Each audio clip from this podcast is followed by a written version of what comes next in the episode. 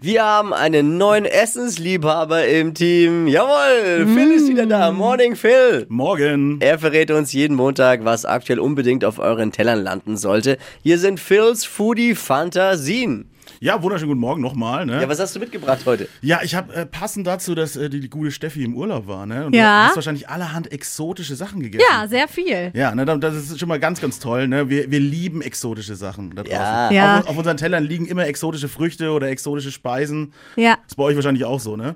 Immer. ja. Also ich lieb's. Aber das große Problem bei exotischen Sachen ist, die werden halt eingeflogen, ne? Ja. Ah, jetzt kommt wieder die Moralkeule, ne? CO2-Fußabdruck. Ah, das ist so. an- Schwierig. Ja, müssen wir, müssten wir auch mal eine komplette Folge machen über das Thema Schuld und Essen eigentlich. ne? Ja, man fühlt sich wirklich, das ist ein gutes Thema. Oh. Ja.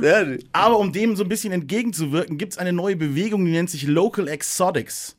Mhm. Das heißt, wir nehmen exotische Sachen und bauen die in Deutschland an. ja. Cool.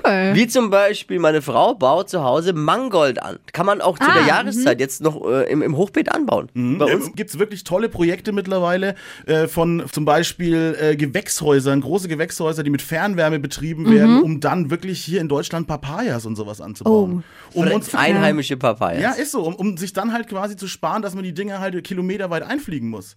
Viele, viele Früchte oder viele äh, Gemüsesorten waren ja zum Beispiel auch Exoten, die man gar nicht so auf dem Schirm hat. Was denkt ihr zum Beispiel, wann wurde die Kartoffel zum Beispiel in Deutschland erst eingeführt?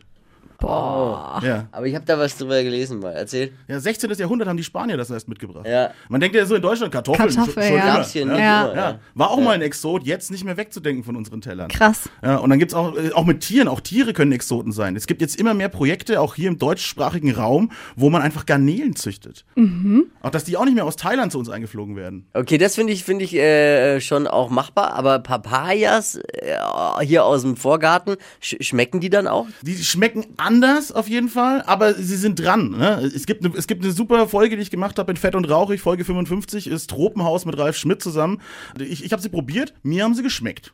Klingt wild, aber warum nicht? Vielleicht eines Tages äh, züchten wir bayerische Edamamebohnen, wer weiß. Oh, das wäre Liebe cool. Oh, Edamame. das klingt toll. Ah, da habe ich euch wieder gekriegt. Ne? Freue mich drauf. Mehr Infos dazu gibt's in Phils Podcast, Fett und Rauchig. Ausgabe? Äh, 55. Überall dort, wo es Podcasts gibt, einfach mal gucken und dann nicht vergessen, ein Abo dalassen. Phils Foodie-Fantasien. Alles klar, bis zum nächsten Mal, bleibt hungrig.